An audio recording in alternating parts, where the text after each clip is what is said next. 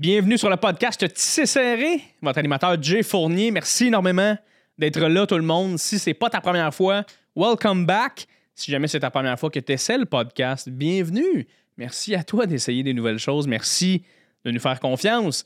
Podcast aujourd'hui avec India Desjardins. India Desjardins, c'est une écrivaine québécoise qui a écrit les livres Le Journal d'Aurélie Laflamme. Ça a été euh, adapté au cinéma. Euh, elle a aussi un balado incroyable que je me suis claqué qui s'appelle euh, Tomber Michel Brûlé, qui est le script, pas le script, mais l'éditeur en chef des Intouchables. C'est lui qui a parti les Intouchables. Les Intouchables qui ont été l'éditeur de, entre autres, Amos d'Aragon, Aurélie Laflamme, Celtina aussi donc des livres à fiction au, Québec. Ça a vraiment marché. Et euh, lui, il a eu des, allégations d'agression sexuelle. Et elle en a fait un podcast parce que c'est un personnage vraiment fucked up. Il est décédé, euh, mais c'est un podcast incroyable sur euh, audio de Radio-Canada. Allez écouter ça. Discussion incroyable avant de commencer l'épisode. si jamais tu es sur n'importe quelle plateforme de balado, n'oublie pas de laisser un petit like, un petit partage. Sonne la cloche, abonne-toi. Ça va te dire quand est-ce qu'on est de retour, parce que oui, on est de retour à chaque semaine, mesdames et messieurs, aussi sur Patreon, mais sur Patreon, on est là à l'avance. Il y a tout le temps deux à trois épisodes à l'avance. Fait que quand tu t'abonnes par mois, tu as accès à beaucoup de podcasts euh, sans attendre et en même temps, tu contribues à ce projet-là, à ce petit bébé qui est le mien, qui est Mike. That's my fucking kid, bro. That's my fucking baby, bro tu contribues à ça, OK? Fait que merci à toi de donner un peu de tes piastres, de tes scènes, de tes sous. C'est super apprécié. Si tu es sur YouTube, merci d'écouter, merci de nous regarder. Je pense que ça plaît les gens de nous voir en vidéo. Euh, écrivez dans les commentaires qu'est-ce que vous aimez, les euh, invités que vous aimeriez recevoir, participer à ça parce que quand tu écris dans les commentaires, ça pousse l'algorithme et c'est bon pour le podcast. Tout ce qui est bon pour le podcast, c'est bon pour nous, tout le monde. Parce que ce podcast-là, c'est bon pour tout le monde. C'est un podcast. C'est fait pour vous autres. OK? Alors, euh, écris dans les commentaires et abonne-toi surtout à ma page YouTube, Jay Fournier, où est-ce qu'il y a tous les épisodes de Tissé Serré. Parce que si j'atteins. Euh, euh, je suis bientôt rendu à 1000 abonnés, ce qui n'est pas super impressionnant. Mais quand tu arrives à 1000 abonnés, euh, là, tu vas avoir accès à de la monétisation. La, monétisation, tout le monde que je redistribue ici dans le podcast. Fait que c'est vraiment une roue incroyable. Fait que grâce à toi, il y a le podcast. Puis grâce au podcast, il y a toi. C'est comme, c'est malade. c'est insane, la roue, la circulation de tout ça. OK. Sans plus attendre, mesdames et messieurs, je vous laisse à l'épisode de cette semaine, India Desjardins.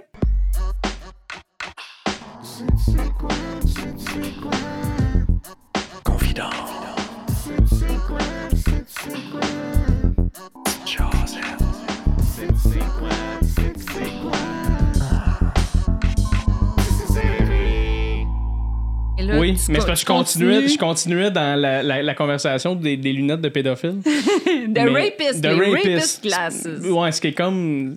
On voudrait dire moins pire, mais c'est pas moins pire. c'est vraiment. non, c'est égal pire. C'est vraiment. On devrait pas rire en ce moment. Je sais pas pourquoi c'est du malaise. Des fois, les gens savent pas pourquoi on. Tu sais, mettons, ils rient. Ben voyons, ils rient-tu de l'affaire de de rapiste. De Non, c'est du ah, malaise. Des fois, le malaise. Nous fait rire. Oui, c'est ça. T'es-tu comme ça en général? Toi, oui. C'est drôle parce que ce matin, j'avais un rendez-vous avec mon physiothérapeute. Puis j'arrête pas de faire des blagues tout le temps. Puis moi, j'ai failli mourir en 2005. J'ai eu une embolie pulmonaire. OK. Puis je faisais tout le temps des blagues. J'étais sur la civière dans le corridor. Je faisais des blagues. Je souffrais, là, tu sais. J'avais besoin de morphine, tout ça. C'est, ça fait très mal, une embolie pulmonaire. Puis à un moment donné, le, pneumologue est venu me dire, bon, là, vous allez arrêter de rire. Euh, vous devez récupérer, reprendre des forces parce que vous pourriez mourir. sais. Là, c'est sûr, ça, ça rentre dedans un peu, mais j'aime ça quand les professionnels de la santé ils ont de l'humour comme mon physiothérapeute, tu sais, il, fait des blagues, puis là je fais des blagues, puis on rit, puis il rit de mes blagues, puis ça me fait du bien parce que j'ai mal. Ben c'est ça, mais c'est un peu j'ai quasiment le goût de dire déplacé de Hey, arrêtez de rire. Maintenant, il est temps de mourir. Ah Tu sais, oui, comme, ben là, peux-tu comme rire un peu de cette situation-là qui est. Je pense que vu que j'ai ça comme personnalité, même des fois quand j'arrive à l'urgence ou quelque chose comme ça, les gens se disent ben si elle peut faire des blagues, c'est parce qu'elle n'est pas en danger. Mais moi c'est le contraire, tu sais. Ouais. On dirait que faire des blagues, ça, ça m'aide à passer à travers le, rom- le, le roman, le moment. Puis des fois c'est des fois les gens comprennent pas, c'est des ça- ça- mon rire peut être déplacé. Ah, ouais. Ouais, parce que je ris je ris pour toutes sortes d'émotions. OK. Je ris pour parce que c'est drôle. Je ris des fois parce que je suis triste. Je ris des fois parce que je sais pas quoi dire. Je ris des fois pour passer à autre chose. Fait que c'est ça. tu. OK. Mais, fait t'es quand même quelqu'un qui aime. Qui a un sens de l'humour. Oui. Est-ce que, mettons, je te donne un exemple. T'es dans un. T'es dans des funérailles, mettons. Est-ce que c'est difficile pour toi de pas rire à quelque chose? Tellement que l'ambiance est vraiment pesante? Écoute, l'autre jour, il y avait. J'étais dans des funérailles. Et là, le speech du célébrant était tellement malaisant C'est souvent ça, d'ailleurs. que, tu sais, du genre, mettons, il, il commence à nous dire, euh, bon, euh, là, la personne, elle avait, euh, elle, elle était ci, ça, mais elle n'était pas parfaite. Personne n'est parfait. Elle avait sûrement un ou deux défauts, pas trois, pas quatre, un ou deux. Puis là, t'es là. Qu'est-ce que je suis en train d'écouter là? Puis là, il, il commence à nous parler, la balayeuse, là. Des fois, on passe la balayeuse, puis c'est papa qui. C'est maman qui passe la balayeuse, c'est pas papa, souvent, c'est maman. Puis là, t'es comme, OK, je suis en train de me taper un discours sexiste d'un célébrant. Je suis dans des funérailles, j'ai pas demandé ça. Je sais pas comment faire pour pas rire. Puis là, je suis comme. Puis là, mon chum, il me retient parce qu'il sait comment que je suis. Ouais. Puis lui, il est capable de garder un poker face, mais pas moi, tu sais. Puis là, là, je suis comme, tout le long, là, je me retiens, je me retiens. Mais tu sais, c'est ça. Puis t'aurais juste le goût de faire comme. Oui, puis c'est drôle parce que ma belle-mère, elle, est partie à rire. Puis après ça, elle s'est excusée. Elle était là, excusez, c'est la nervosité. c'est parce que tout le monde le voyait que ça avait pas rapport. Ben oui, mais ça, il me semble, j'en ai vécu des bonnes de. À un moment donné, il y avait quelqu'un dans ma famille qui est décédé, puis le célébrant, c'est- c'est tout le temps quelqu'un qui n'a aucun rapport avec la famille, là. Ouais. Il y avait des crocs. Ah, ah. Puis c'était comme. Ah, man, tu sais, quelqu'un est mort, là. Mm. Peux-tu pas être en genre de pantoufle en caoutchouc? Comme, Mm, t'es-tu mm, capable de montrer du respect en mettant des OK, souliers j'ai à une ton question. travail? Ouais. Pourquoi les crocs, c'est irrespectueux? Mais c'est pas que c'est irrespectueux, mais c'est que pour moi, c'est un décorum, tu sais. Mm. Si t'as des crocs dans ton milieu de travail, c'est que t'es lousse quand même. Mettons, mon Mm. barbier va mettre des crocs. OK? Ça, je me dis, il est debout toute la journée, il était tout le temps à la même place, il me coupe les cheveux, il n'y a pas besoin, tu sais. Mais un, un célébrant pour des funérailles, t'as des crocs armés. Tu sais, on se raconte tellement d'histoires. là. Moi, des- moi, là, depuis que je suis petite, je me pose ces questions-là. Tu sais, mettons, qu'est-ce qui fait que tel vêtement fonctionne avec tel vêtement, puis Ouais. pas, ça fonctionne à tel événement, qu'on s'est- qu'on a- qu'on s'est dit qu'on allait faire un événement. Tu sais, je veux dire, mettons, là, que, mettons dans le multivers, là? Ouais. Peut-être que dans des funérailles, les crocs, c'est ça le respect. C'est la meilleure Puis genre, tu sais, danser, puis des affaires de un, Ouais. tu sais. C'est Oui. parce que là, on est dans l'univers du multivers où que les crocs, c'est pas respectueux. pas mais moi, j'ai tout le temps ces pensées-là dans ma tête. Je suis comme, dans le, dans le multivers, ça, ça, ma- ça marcherait dessus. C'est Là, nous. OK, mais là, toi, tu peux aller loin avec beaucoup Ouais. d'affaires, de faire comme est-ce que ça, c'est acceptable dans un monde où, genre, je sais pas, moi, les chars comme volent, ou tu sais, je, je- mais, non, mais tu moi, peux là, aller je, loin, là. ouais, moi je- je me mets tout le temps en contexte de multivers. OK, à un moment donné, la première année de Big Brother, je m'étais fait demander de participer à la saison de Big Brother. OK. Puis j'avais refusé parce que moi, je suis trop anxieuse pour ces affaires-là. Puis tout ça, puis j'adore, je suis une fan, là, tu sais, je les écoute, puis je vais l'écouter encore. Mais je regardais l'émission, puis j'avais une angoisse de multivers. Parce que j'étais comme, OK, il y a un... Tu sais, mais pas nécessairement que je crois à ça, là, mais tu sais, en tout cas, mettons, vu que je tripe ces films de super-héros, je suis comme, OK, mettons que le multivers existe, ben il y a un univers où j'ai dit oui, puis là, j'avais de l'angoisse par rapport à ce- cet univers-là où que j'étais dans la maison de Big Brother, puis que je, je vivais de l'anxiété. Hey, mais ça, t'es pas tout seul. Par contre, là, moi, étant aussi quand même fan des, des films de super-héros, mais aussi euh, fan, mais pas fan, mais je veux dire, je suis curieux à savoir, dans les univers parallèles, le Jay Fournier il fait quoi? Ouais. Est-ce que présentement, le Jay Fournier humoriste qui a un podcast, c'est sur les 12 univers parallèles qui existent de moi, le pire? oui.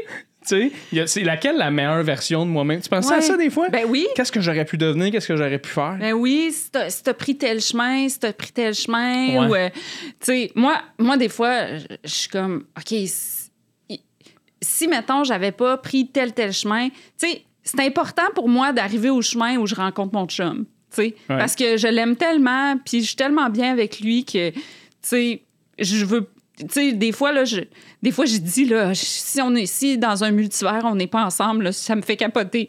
Puis mon chum, tu sais, qui est très cartésien, tu sais, il me regarde tout le temps, l'air de dire, oui, mais tu sais, il y a un multivers aussi que t'es peut-être une patate. Puis il y a un multivers, tu sais. Il n'y a pas tard. Euh, Il n'y a pas sais, tard. Si tu penses à l'infini, tu sais. Ah oui, effectivement. Fait que ce qui m'amène à dire, mettons, toi, toi en 1988 à 93, là, mettons, t'avais quoi? T'avais 12, 13 ans, 14, 15? Attends, T'es né en Je suis née en 76? 76, fait qu'en 88, ça veut dire que j'avais 12. T'avais 12. Fait que tu rentres au secondaire? Euh... Ouais. Je suis 88. peut-être rentrée en 89 parce que, tu sais, moi, ma fête, c'est l'été. Fait que, C'est quand ta fête? le 15 juillet. Hey, moi, c'est le 27. Ah! High five de loin. Toi, t'es lion, moi, je suis cancer. Mais je Oui. crois pas à l'horoscope, mais je sais pas pourquoi. je, je sais les lions, puis je sais les cancers, mais Oui, c'est oui. tout, tu sais. Moi, je crois pas à l'horoscope, mais quand je lis l'horoscope dans le journal puis que c'est des choses positives, je fais Ouais, ben, c'est ça. Je- C'est les lions. c'est évidemment. je crois pas à ça. Mais ce qui m'apporte à dire, en continuant sur le- le- les univers parallèles, euh, India Desjardins au secondaire, là, et elle pensait-tu à ça, les univers parallèles? Ou c'était comme. Je pense que j'ai tout le temps été de même. Ouais. Mais sans savoir. Parce que je me souviens que quand j'étais petite, OK, j'avais peur de. Ça doit être de l'anxiété, là. Mais j'avais peur. Quand, ma, quand, mettons, ma mère puis moi, on était séparés par un- une rampe d'escalier quand on descendait, mettons, dans un endroit public, j'allais me mettre dans sa partie de la rampe parce que j'avais peur que ça nous sépare dans un univers. Oh mon Dieu, OK. J'avais, j'étais tout petite, là. OK. Je pense que j'ai toujours eu bien de l'imagination. Mais est-ce que ça s'expliquait comme ça ou c'était juste que tu étais dépendante, mettons, tu voulais pas te séparer de ta Non, mère? je, je, me- je disais ça. Tu disais ça? Hein? Ouais, je disais dans une autre vie ou dans. C'était comme si d'être séparé par cette rampe-là. Ah, je me sens mal de parler de ça. Ben je non. sais pas pourquoi. On se connaît pas, mais j'ai passé mon, mon avant-midi avec toi parce que je te connaissais pas avant. Fait que peut-être que je me sens plus proche de toi, mais je dis des affaires que le monde, ils vont dire. J'ai jamais dit ça à personne. Je comprends pas comment on est rentré là-dedans. C'est la beauté du, du podcast, en Ouais. fait, c'est que c'est vraiment ça, mon podcast. Puis les gens qui l'écoutent, ils le savent, mais c'est aller, aller loin chez les gens puis apprendre à connaître ces personnes-là. Mais c'est, extraordinaire que tu te laisses aller comme ça. Et il reste comme 59 minutes au podcast, fait que ça finira pas là. mais c'est comme. euh, c'est la première fois qu'on se rencontre. Oui. C'est première fait que fois c'est comme, c'est comme si on prenait un café pour la première fois Ouais. puis qu'on apprend à se connaître. Qu'on apprend qu'on a des trucs en commun où on Ouais. s'imagine qu'on a des vies parallèles. Puis là, c'est tellement une affaire comme tu sais, spéciale d'avoir en commun que là, tout de suite, ça connecte. Ben tu oui. fais OK, il doit avoir d'autres affaires un peu Il weird. doit avoir des raisons. Parce que, tu sais, au début, j'étais comme, ah, c'est bizarre parce que, tu sais, je te connais pas. Fait que je me disais, pourquoi il m'invite? Mais la curiosité que, que tu m'invitais, puis je regardais tes invités, puis je me disais, ah, j'ai pas rapport avec ces invités. Fait que, tu sais, j'étais comme super curieuse de, OK, mais, tu sais, je vais, je vais y aller. Puis, tu sais, Ouais. moi, habituellement, tu sais, je, trouve que les podcasts, votre génération, c'est le fun que vous ayez comme ouvert vos propres portes. Fait Ouais. que je dis jamais, je dis rarement non. Mais c'est c'est gentil, c'est gentil parce que ça crée d'un des belles discussions. Ouais. moi, j'aime beaucoup recevoir des amis aussi. Je je suis humoriste, fait que j'ai beaucoup d'amis humoristes qui viennent sur le podcast, mais j'aime aussi la discussion avec des gens qui font pas en tout ce que je fais ou que c'est connexe ou que pour moi, moi je- si je faisais pas un podcast présentement, ce serait pareil. sais. On se parlerait pareil, je serais autant curieux. Puis c'est ça. Fait que c'est pour ça que je suis content de t'avoir, mais je suis content que tu te livres ou que tu te, tu te laisses aller aussi dans cette entrevue-ish. On dit de l'entrevue, mais moi, c'est vraiment la discussion. là. Ben, c'est ça qui est le fun des podcasts, c'est les discussions, tu sais. Puis Ouais. tu le vois des gens qui font des podcasts sans connaître les podcasts parce qu'ils vont faire plus des entrevues, entrevues. Puis là, tu sais, aussi les invités qui, qui... En tout cas, tu comme moi, je suis vraiment une fan de podcasts, toutes sortes de podcasts. Il y a des podcasts de, de discussion, il y a des podcasts de- d'enquête, euh, il y a toutes sortes de podcasts, là. Oui, absolument. On a fait un road trip, mon chum puis moi, puis on écoutait Oh le quiz à Radio-Canada. Ah ouais? Au début, mon chum était contre, puis finalement, on a eu full de fun à répondre aux questions. C'est bien cool. C'est des cool- comme c'est des questions qu'ils posent. C'est des questions, c'est normal d'amour, puis euh, tu sais, mettons, euh, tu sais, un 10 minutes de, de quiz sur Friends ou sur les comédies romantiques. Ah, là, mon chum, il a commencé à écouter des comédies romantiques avec moi, puis il dit Je veux voir si je suis bon, tu sais. Fait Ah, qu'on ouais? avait le quiz de comédies romantiques. Il y a Star Wars niveau 1, Star Wars niveau Ok, 2, ok. Harry Potter niveau 1, niveau 2. Ok, Fait ok. qu'en tout cas, on a fait ça. on a Fait que toutes sortes de podcasts, j'aime, ça, moi. Ben, c'est le fun, c'est vraiment. euh, puis moi, je me considère pas comme un journaliste. Là, je veux dire, je, je fais de la recherche parce que je veux apprendre à connaître, puis j'ai des questions pour toi qui m'intéressent puis qui m'interpellent, mais pour moi, c'est juste comme. Je trouve que ça. autant qu'il y a beaucoup de podcasts, je sais pas si tu es d'accord avec moi, mais autant qu'il y a beaucoup de podcasts, on dirait qu'il y en aura jamais assez, dans le sens où. Ouais. Ben, il y, y en a pour tous les goûts, pour tous les styles. Euh, Ouais. Tu le vois déjà en partant quand quelqu'un est plus ton style ou moins ton style. Puis, euh, tu sais, tu c'est comme, dans le fond, c'est un, un, un, un univers que, qu'une génération a ouverte parce que tout, tu sais, mettons, la télé, la radio, ça reste un peu dans les mêmes carcans depuis des années. Ouais. Ça fait pas nécessairement de place à, à beaucoup de nouvelles personnes. Puis on dirait que vous, vous êtes une génération, parce que dans, dans, mon, dans mes recherches sur toi, j'ai appris que tu avais 26 ans. Ouais, 27 maintenant. 27, parce que j'ai écouté ton podcast avec euh, Yannick Demartino. Puis tu disais que tu avais 26 ans. Ah, Ouais. ben oui, mais si c'était avant le 27, C'était avant le 27 juillet. juillet. Effectivement. Mais euh, c'est ça. Ah, t'as l'année, t'as l'âge de l'année de ta fête. Ça fait quelque chose, hein, ça, Oui, j'ai euh, ben, j'ai 27 ans le 27 juillet, ouais. Ouais. Du 7. C'est chanceux, 27, paraît. Ça va ouais. être ton année. Penses-tu? On le souhaite. Imagine ce podcast-là a un million de views. Là, T'es comme wow! ça serait incroyable. là, Ouais, c'est mais ça. c'est pas grave. Déjà, au Québec, euh, 1000, c'est incroyable qu'on ait ça qui écoute euh, le Ben, podcast. honnêtement, vraiment. Puis, tu sais, moi, j'ai fait un podcast à Radio-Canada, puis, euh, tu sais, on me disait les chiffres. On n'a pas le droit de dire les chiffres. Je sais pas pourquoi, tu sais. non, mais je suis convaincu que c'est des bons chiffres. C'était des super bons chiffres, puis j'étais vraiment contente. Mais, tu sais, c'est sûr que, mettons, comparé à des chiffres qu'on nous dit à la télé, c'est pas la même affaire. Mais en même temps, la façon de compter de la télé, c'est une vieille façon Mais que oui. si, mettons, tu comptais numérique, ça serait-tu encore ça? Mais en même temps, s'ils prenaient la nouvelle façon, est-ce que ça serait la même affaire au niveau des pubs, tu sais? C'est exactement ça qui est arrivé avec, O- avec euh, OD. En fait, la première année qu'ils ont fait OD avec Jay du Temple, je me souviens qu'il était là, tout le monde en parle. Puis cette année-là, il parlait de euh, que c'était la pire année d'OD sur les codes d'écoute à la télévision. Puis après ça, il y avait eu une espèce d'article qui était sorti en disant Mais c'est les pires cotes à la télévision. Ouais. Mais sur le web, il n'y a rien de calculé. là. Il y a des views sur Facebook, il y a des views sur. Ouais. Je pense que c'était nouveau dans ce temps-là. Il y a des views sur YouTube. a. Fait que, mettons ton balado ou le mien, il y a des. Chaque plateforme a son système. Puis si tu rallies tout ça, là, ça te fait ton espèce de code d'écoute, mais Ouais. Ça se calcule pas, là. C'est immense, là. Puis, tu sais, euh, j'allais, j'allais au podcast euh, sans filtre. Puis, euh, tu sais, ce podcast-là, écoute, il y avait. Je, me- je me faisais reconnaître dans la rue pour un podcast. Ah ouais, quand même, hein? Tu sais, puis ça faisait super longtemps, là, tu sais, mettons, euh, la dernière fois que je me suis fait reconnaître pour être allée à une émission de télé, là, c'était genre en 2008, là, tu sais. Fait que, tu sais, je me disais, OK, tu sais, c'est comme, il y a vraiment quelque chose où les... euh, il y a comme un public que les gens savent pas comment aller rejoindre. Ils pensent qu'en faisant telle chose, telle chose, ils vont aller les rejoindre. Ouais. Puis, tu sais, des fois aussi, on se fait dire, tu sais, quand tu es dans les médias plus traditionnels, c'est comme, ah, les gens vont perdre l'intérêt. Attends, là, les gens, ils se tapent des podcasts de 1 heure et demie, 2 heures avec le même invité. Puis là, après ça, tu sais, tu t'en vas faire une entrevue de 5 minutes, t'es full stressé, tu sais, parce que là, tu dis, oh non, je vais parler trop longtemps, puis tout ça. Mais c'est sûr, même pour les intervieweurs, là, je pense que l'aspect aussi de télé de trois minutes où j'ai l'impression qu'il ne se crée pas d'écoute non plus. Tu sais, c'est Ouais. comme, je te pose mes questions vite, vite, puis là, à chaque fois que la, la personne elle répond, t'es comme, Ouais. OK. Puis comment tu trouves, puis là, t'es comme, ouais, mais attends, il n'y a pas l'espèce de. Tandis que le podcast, je veux dire, on a du temps, là. On a du temps, puis Oui. on a le temps de, de, de bifurquer, puis de revenir, de. Ouais.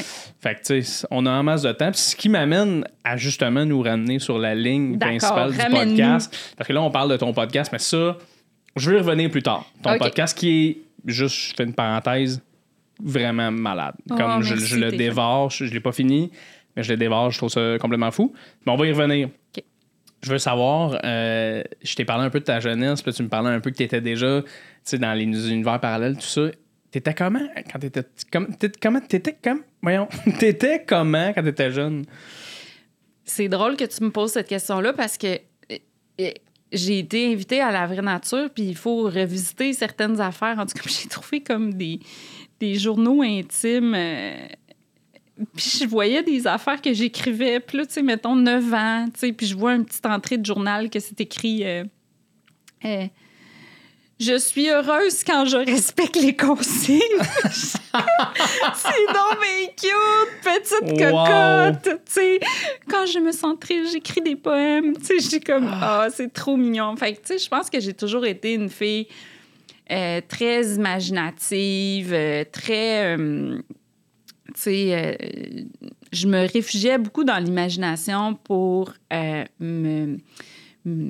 pour vivre mes émotions. Je pense que j'ai toujours été comme ça. Euh, au secondaire, quand j'étais en sixième année, mes parents se sont divorcés. Je pense que comme beaucoup de personnes à qui c'est arrivé, ça m'a créé comme une peine. tu vois tes parents...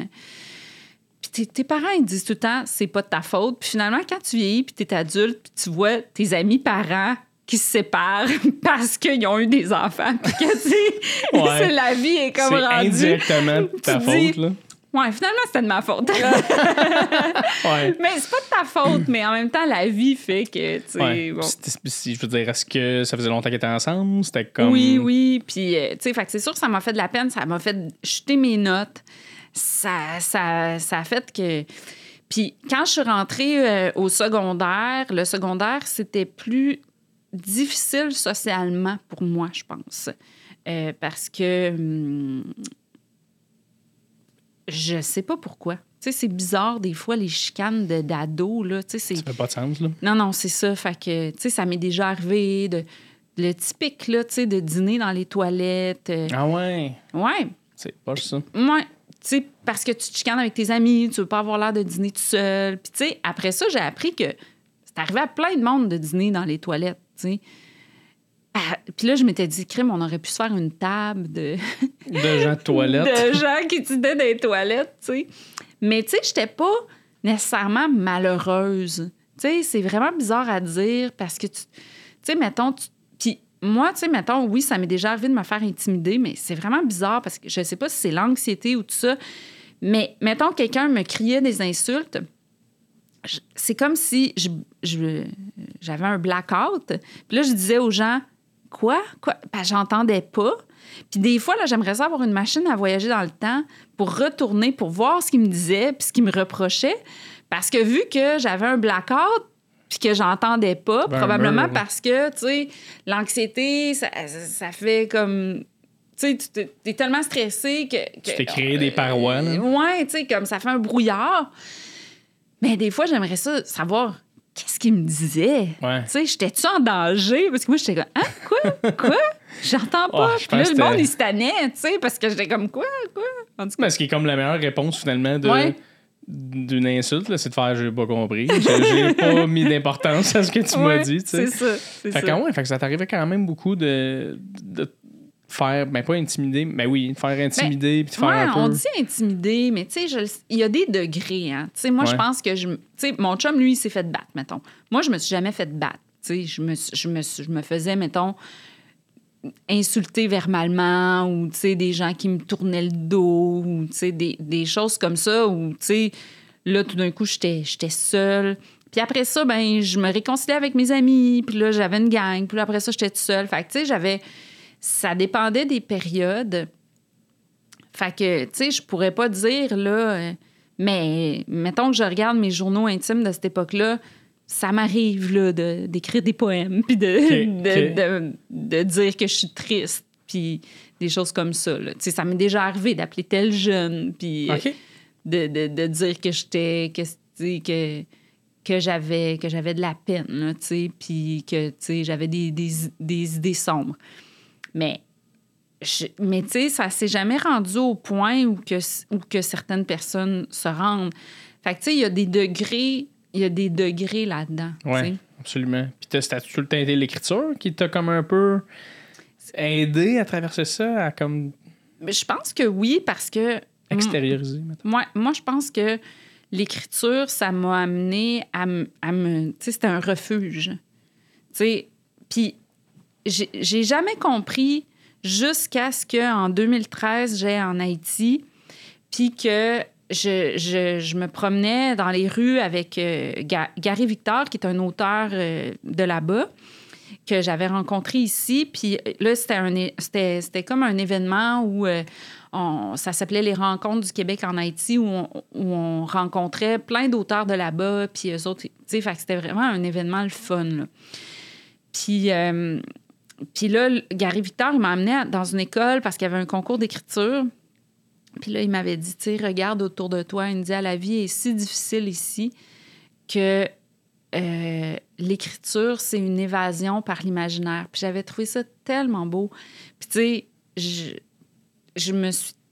c'est- On dirait que ça m'a donné une réponse. Puis l'écriture, c'est une évasion par l'imaginaire. Puis oui, c'est sûr qu'on ne peut jamais se comparer à, à Haïti parce qu'ils ont vécu, tu sais, des choses horribles. Mais tu te dis, ça l'est pour tout le monde, Ouais. peu importe le contexte de vie dans lequel tu vis, ça l'est l'é- l'é- l'évasion. Puis si tu n'écris pas, mais maintenant tout le monde écrit. un, jour, vous, un jour, les podcasteurs, vous allez dire tout le monde fait un podcast. mais, euh, tu sais, c'est ça. Mais, euh, mais tu sais, la lecture aussi, c'est une évasion par l'imaginaire. Puis le cinéma aussi. Puis, tu sais, dans le fond, Absolument. L'imaginaire, c'est une évasion. Absolument.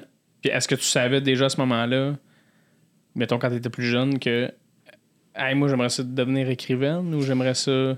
Non, parce que je pensais pas qu'on pouvait faire un métier. Moi, je viens de Québec. Euh, je- moi, ce que je visais, c'était une carrière de journaliste.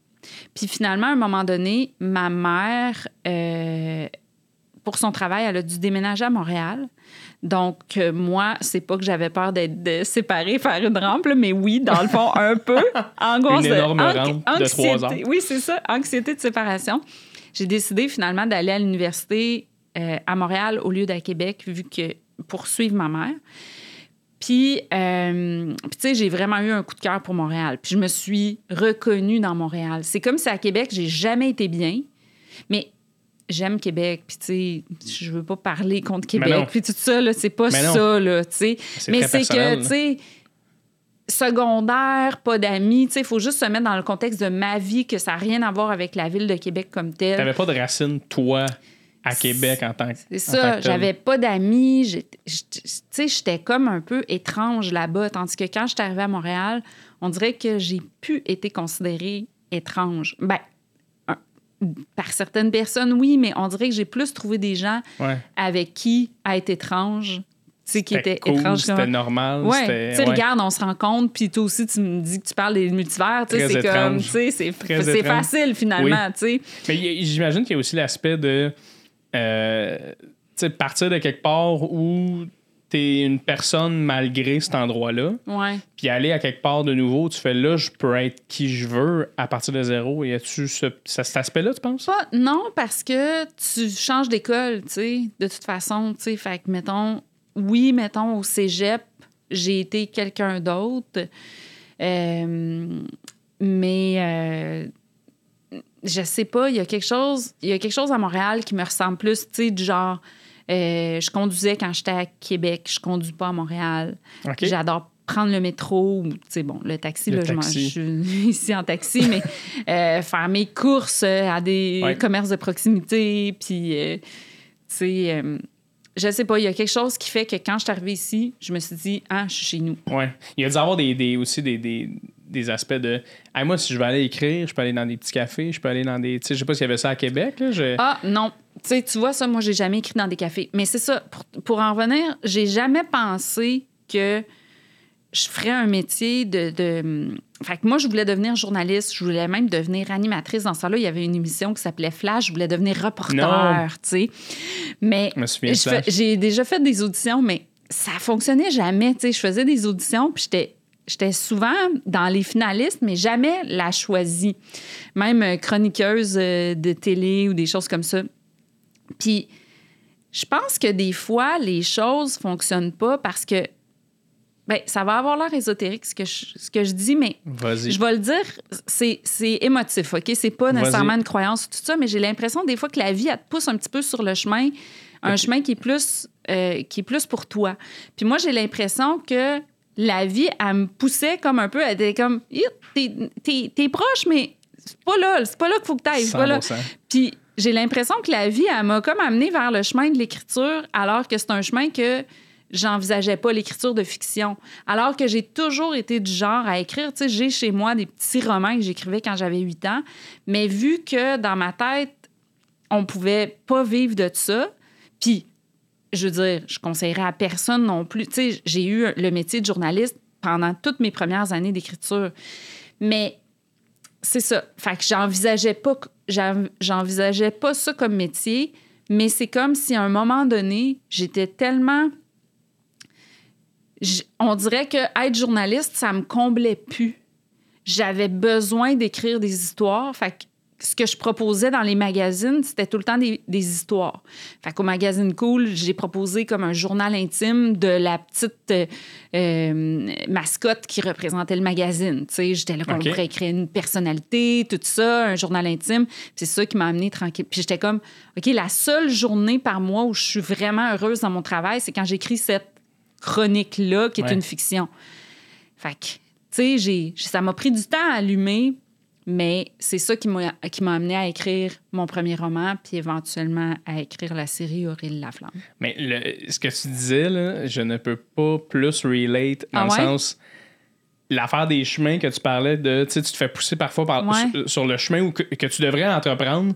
Je suis tellement d'accord avec toi. J'ai j'ai même l'impression des fois que les gens qui réussissent pas dans quelque chose, qui aimeraient réussir, c'est qui sont peut-être pas faits pour ça à la base. Il faut qu'ils essayent d'autres choses. Là, ça va loin. Là, là on va loin. Là, mais je me dis vraiment que si tu t'acharnes, puis il y a de l'acharnement sur quelque chose, puis que ça te rend malheureux, c'est que c'est peut-être pas la bonne affaire. Il y a peut-être juste un chemin à côté. Puis tu sais, c'est très... On dirait là que... Moi, j'ai un, malaise avec le discours « persévère, tu vas ré- réaliser tous tes rêves ». Moi, dans ma vie, ça n'a pas été vrai. Mais sauf que j'ai eu la capacité de me créer d'autres rêves. Fait que je persévérais vers une affaire, puis ça fonctionnait pas. Puis là, je me tassais un peu, puis là, j'essayais dans une autre affaire, puis je persévérais. C'est comme la méthode Coquerel. la méthode des goûts de réussir. Mais tu sais, je pense que c'est dangereux comme discours de dire tous les rêves sont possibles. Tu sais, premièrement, on part pas tous sur la même ligne de départ, tu sais. On part pas tous avec le même bagage, les mêmes privilèges, tout ça.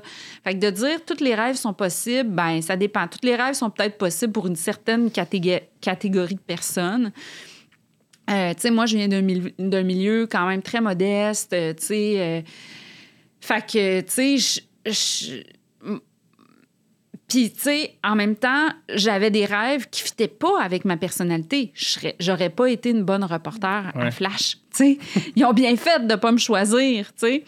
Euh, Puis, honnêtement, j'ai ça me maquiller. Fait que je serais pas faite pour faire de la télé. ça me ferait chier tout le temps d'être obligée de me faire maquiller. J'ai ça. Donc, tu sais, il y a plein d'affaires comme ça qui, qui, qui, finalement, quand tu y penses, ben j'étais faite pour être en arrière de mon ordinateur, Ouais. tu sais. Donc, euh, J'en parlais justement. euh, Hey, là, j'arrête pas de dire, tu sais, OK, je veux juste dire, OK, qu'à un moment donné, j'étais allée dans un podcast, puis il y a eu des, des mauvais commentaires sur le fait que j'arrêtais pas de dire, tu sais. OK, fait que je veux juste m'excuser. C'est pas, sais, c'est Ah, spontané. excuse- Excuse-toi pas, euh, India. La- les gens qui suivent Tissé serré, ils mettent juste des commentaires d'amour, hein, la gang? Ah, Tout le monde, c'est que des commentaires d'amour. Non, no jokes, les gars. Moi, je suis le pire, là. J'ai. Comme je. Je dis, sou- je dis souvent des E, moi, tu mettons. Ouais. Quand je fais mon intro, je vais être comme. Alors, euh, donc, euh, puis je me réécoute, puis je m'haïs. Hmm. Mais il y a personne qui me l'a dit encore. Fait que, gars, c'est pas grave, stresse pas avec cas, ça. j'essaie tellement de m'améliorer par rapport au tir, mais c'est un, tic de langage que j'ai que je voudrais tellement. Mais bon. On va, on va l'avoir. J'ai éventuellement. 46 ans. Ça OK? se garde, tu y arrives. Peut-être. Dans 12 ans. Peut-être qu'à qu'à 50, tu sais, il va y avoir un switch. Ou ça va être rendu in de dire, tu sais, Ouais. tout le temps, les gens vont être comme, elle est avant-gardiste, fille-là. oui, c'est ça. Mais euh, j'en- non, il n'y a pas trop. J'en parlais avec euh, Snell Kid, qui, est, euh, qui s'appelle Greg Audin, qui est un rapper du groupe Dead Obi. Je sais pas si tu connais. Ben là, c'est là que je pense que mon âge embarque. Mais je Oui? connais plein d'affaires, OK, de votre génération. mais là, Snail, machin. Non, mais c'est ça, c'est parce que là, c'est ça, on tombe dans les noms de rappers. Mais tout pour dire que. Tu sais, comme il y a, mettons, 5 ans, le monde qui connaissait pas Fouki était considéré comme out. Je connais Fouki, Ah OK? ouais, ok, t'as peu, là. Les, il 5 ans, il y avait quel âge, il 5 ans? Qu'il 12? il me semble qu'il est jeune, ce gars-là. Mais il me semble, il y a 5 ans, le monde était là comme Ah, franchement, les gens qui connaissent pas Fouki, là, j'étais comme il faut que je connaisse Fouki. J'aime bien Fouki. Mais en même temps, c'est souvent souvent... Copilote. mais en même temps, c'est souvent les mêmes personnes qui connaissent pas Jacques Brel. Fait que, tu sais, comme, je me dis, ça va des deux côtés. Si tu connais raison. pas un jeune artiste euh, effervescent, émergent, tu connais peut-être pas non plus des grands classiques. Bref. Snail. euh, Kids? Snail Kid, mais qui s'appelle. Greg Baudin. Euh, Snail Kid, c'est son nom le, je de vais le découvrir, là. Je vais, je Greg Baudin, je l'ai reçu à mon podcast. Il, a fait, il fait partie du groupe Dead Obies. Euh, Ah, Dead a- Obies, oui, je connais Ouais, ça. c'est Oui, ça, Dead Obies. je le connais. C'est un Dead groupe de C'est six Dead rappers. Obies et pas Obies. Obies. Ah, OK. Dead Obies. C'est ça. Qui voulait dire Dead Obamas. Ouais. Parce qu'il voulait faire référence à, euh, les Dead Kennedys. Je connais euh, euh, la toune, là, tu sais, euh, You Tell Me You Have Drugs. Where they at. Ouais. je connais ça! Ah, je pas super! J'écoute ça en Ah, bon. m'entra- en m'entraînant. J'ai jamais pris de drogue de ma vie. Ben non, j'en ai déjà pris, mais... J'imagine juste toi qui, qui jogue à ton gym. You tell me they have drugs. oui, c'est ça. C'était bon. Euh, oui, c'est ce groupe-là.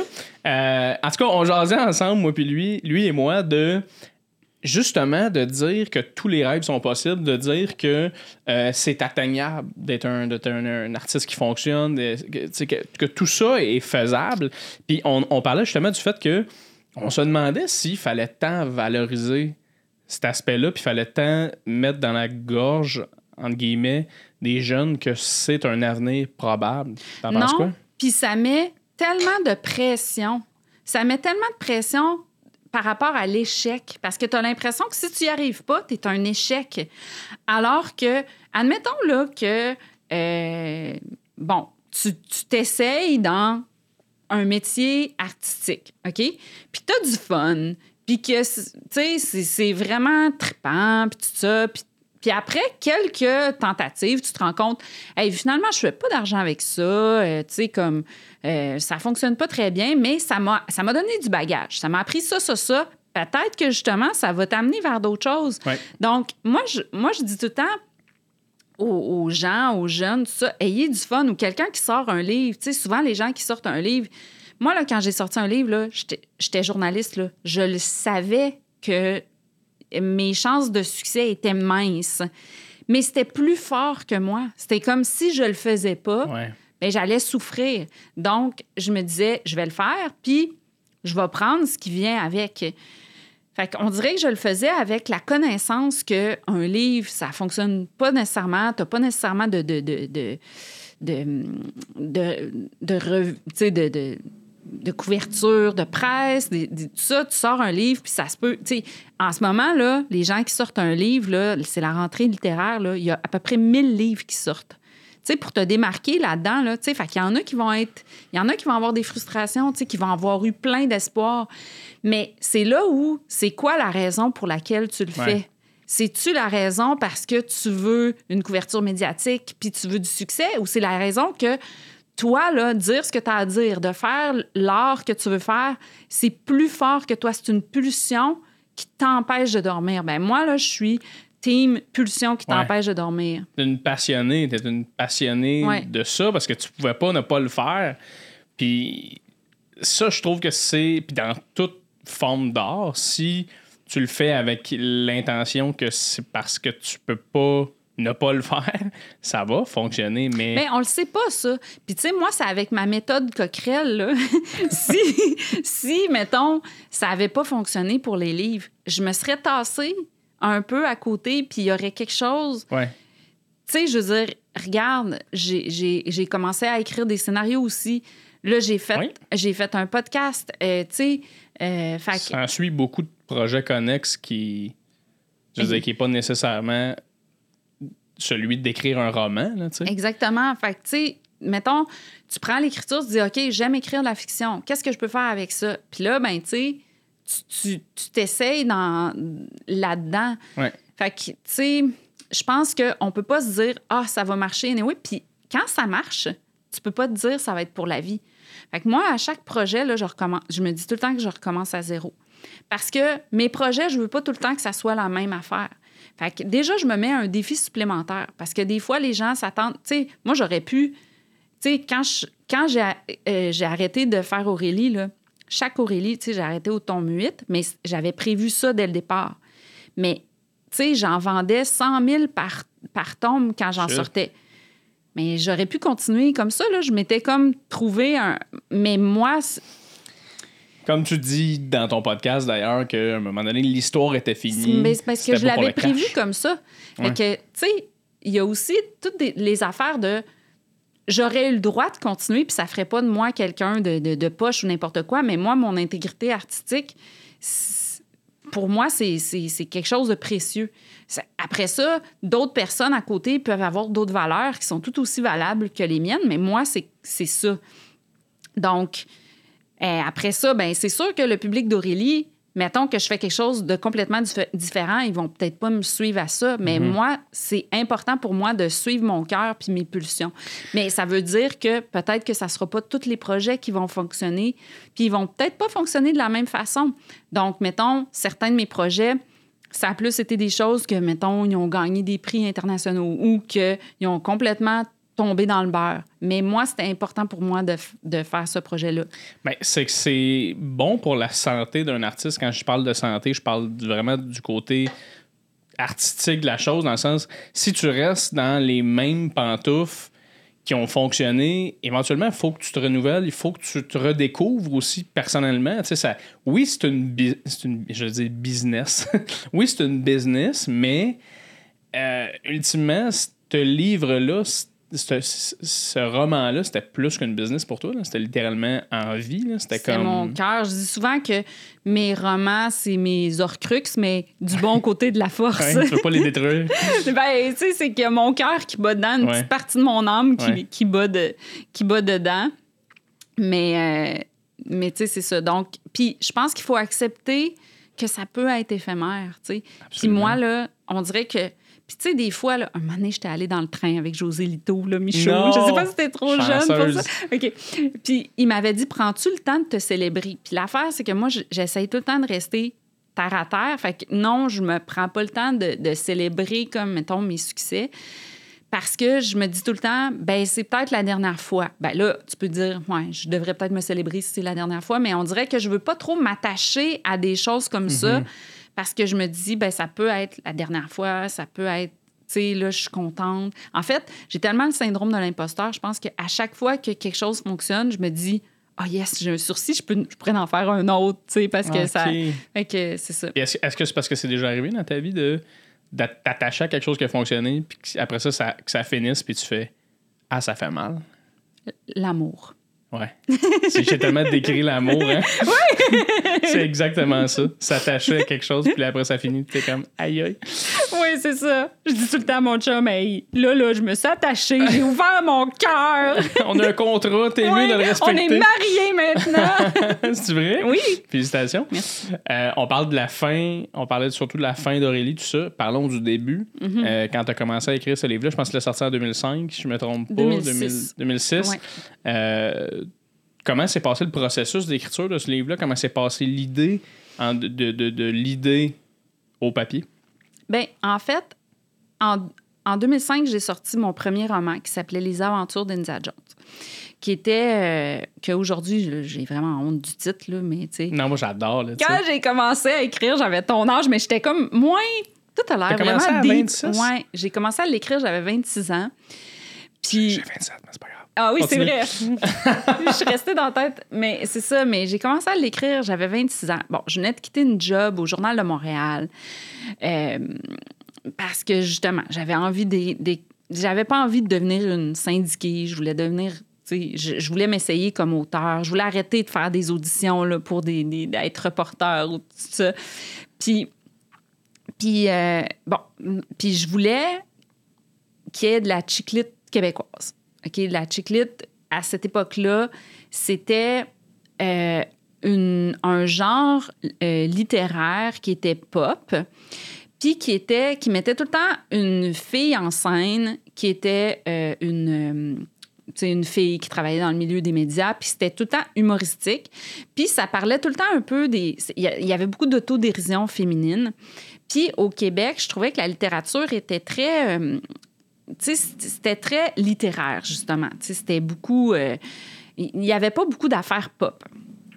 Puis euh, finalement, tu sais, fait que là, j'ai décidé d'écrire ça euh, pendant deux ans. Puis tu sais, j'avais pas de contact ni rien. Fait que là, à un moment donné, euh, j'envoie tous mes, mes manuscrits dans les maisons d'édition, tout ça. Puis là, Raphaël Germain, elle sort un livre de chiclite. C'était quoi le livre de Raphaël Germain? C'était? Soutien-gorge rose et veston noir. Ça Puis là, j'étais comme, oh non, il y en a un, il pourra plus jamais en avoir. je me suis fait scooper. Puis là, finalement, bon, tout le monde m'avait refusé mon manuscrit. Et là, finalement, j'envoie ça aux Intouchables qui finalement disent oui. Probablement parce qu'ils ont vu, le, le livre de, de Raphaël. Et donc, euh, donc euh, mon livre a pu sortir. Mais tu sais, ça, ça a fait des bonnes ventes, mais tu sais, je veux dire, je me suis acheté un set de chambre avec ça, que j'ai encore, d'ailleurs. Ben, félicitations. OK. Euh, Puis, euh, tu sais, euh, Ça a fait des ventes juste pour un, un set de, de j'ai vendu 5000 copies. Fait que là, ça, ça me donne 10 000 parce que mon livre était 20 fait que ça donnait 2 par livre parce qu'on a 10% par livre. OK? Vous avez seulement 10 les, Mhm. les auteurs? Ouais. OK, mon Dieu. c'est- Il Ouais. y a un problème? Ouais. OK. J'aimerais ça changer les choses. Ben, let's go. Ouais. Ça n'a pas de sens. Non, non, je pense que j'ai vendu plus de livres que Martin Matt a vendu de billets, mais je pense pas qu'on a la même richesse. OK, wow. Ben non, moi, ça m'a... Oui, OK. C'est tabarnak. Ça se fait chier. oui, fait que... Excusez tout le monde. Non, non, mais t'as as raison. Puis... euh, 10% ça n'a pas de sens. Non, je sais. T'es pas rendu à l'épisode 5 de mon podcast, Non, hein, mais j'en parle un peu de ça. fait que... euh, Fait que c'est ça. Mais là, je, je pars bien trop loin. Je te donne bien trop de détails dans mon histoire. Ça, c'est comme un de mes défauts. Non. Donner trop de détails. Ah non, mais ici, c'est vraiment le plus, le Ouais. mieux. Ouais. Attends. Au pire, on fait plus longtemps, on n'est pas stressé. Bon, bref, premier roman, tout ça. Finalement, ça fonctionne bien. Maintenant, il y a plein de chiclites. Là, maintenant, je suis plus mal à l'aise avec le terme chiclite. À l'époque, OK, c'était vraiment une façon de. Je trouve que c'était empowering parce que euh, t'avais. C'était comme un peu une façon. Il y avait de l'autodérision là-dedans. Parce que.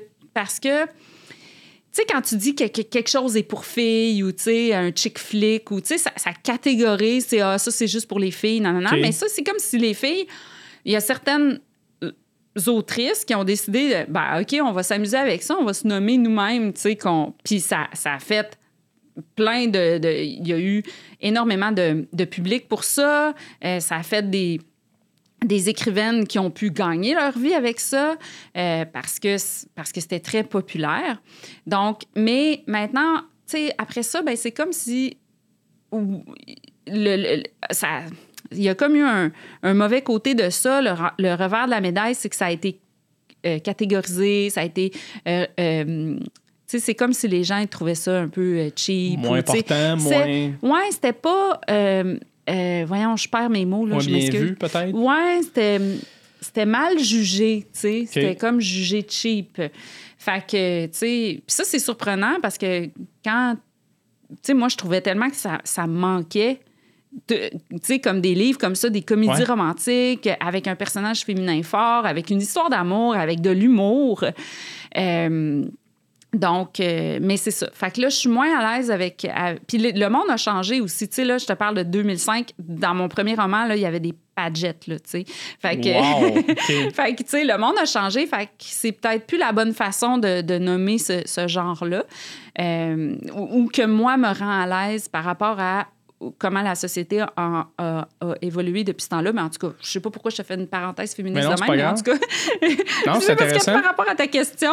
Non, c'est super intéressant, sérieusement. Euh, Ça, ça me fait penser en fait à la, la musique aussi, dans le sens tout ce qui est mainstream, tout ce qui est pop, tout ce qui est. C'est comme vu comme étant moins intéressant ou moins. Mais dans le fond, c'est ce qui marche le plus. Fait que c'est juste qu'il y a- il y a de quoi Moi, se je- questionner. maintenant, moi, là, j'ai eu, j'ai eu, là, tu sais, là, je suis rendue à 46 ans, là, j'ai eu toutes sortes de phases, des phases où, là, j'étais surprise que ce soit mal jugé. J'étais surprise d'être jugée comme nounoun. Tu sais, parce que je voyais, mettons, des gars être plus bobli, puis tout ça, puis eux autres, ils étaient considérés comme drôles ou sensibles ou tout ça. Puis là, je- c'est- fait que j'ai vraiment découvert le double standard Mhm. avec ma carrière, tu sais. Puis, euh, mais maintenant, j'assume vraiment le pop.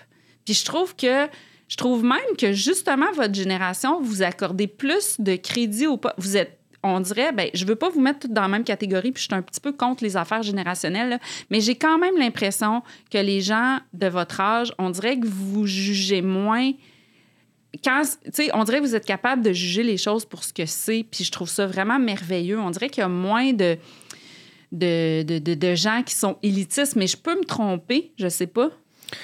Ben, ça dépend évidemment de, beaucoup, beaucoup de gens, puis dépendamment, tu te situes où sur une ligne politique. Tu sais, je veux dire, il y a des gens de mon âge qui pensent euh, vraiment Ouais, pas comme moi pour plein, sûr. plein d'autres raisons, mais effectivement, par contre, je pense qu'on accorde de plus en plus d'importance à.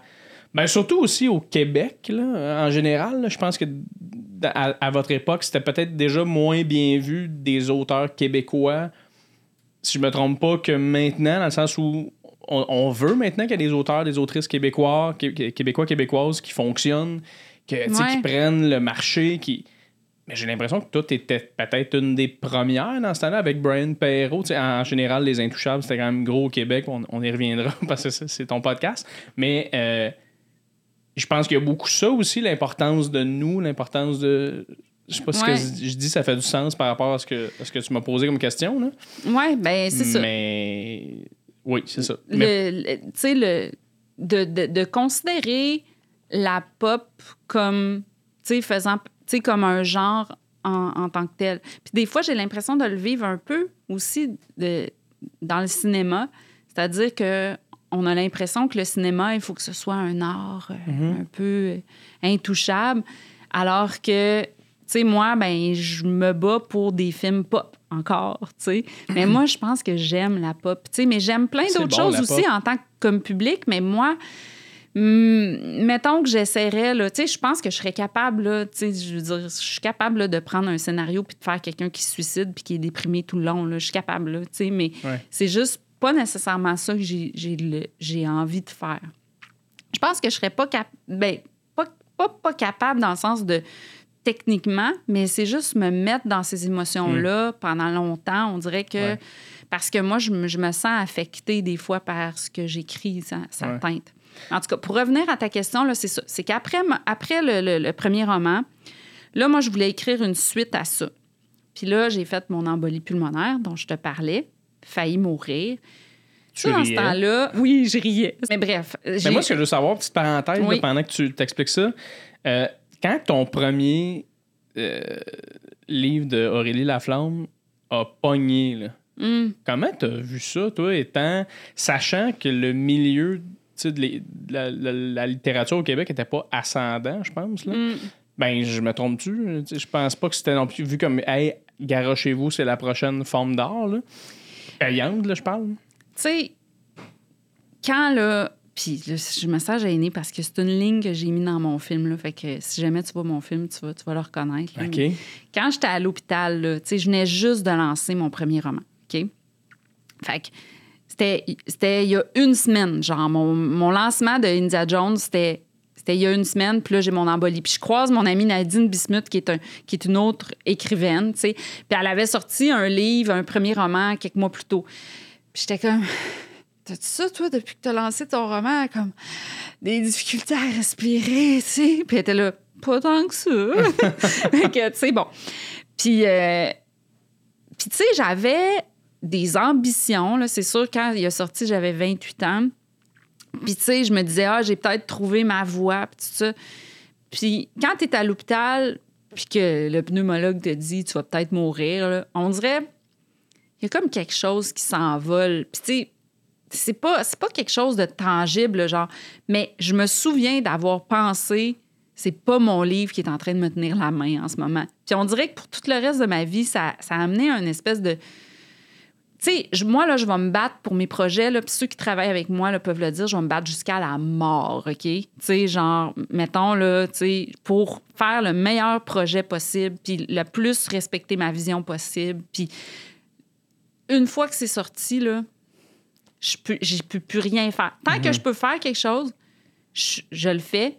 Après, je peux plus rien faire. Ouais. Fait que quand Aurélie est sortie, moi, j'étais sûre que ça pognerait pas. Quand j'ai voulu le faire, c'était parce que c'était plus fort que moi. C'est que j'ai eu mon embolie, puis là, je voulais écrire une suite à Indiana Jones, puis j'étais comme... Tu sais, ça serait long à tout expliquer, tout ce qui s'est passé dans ma tête, mais...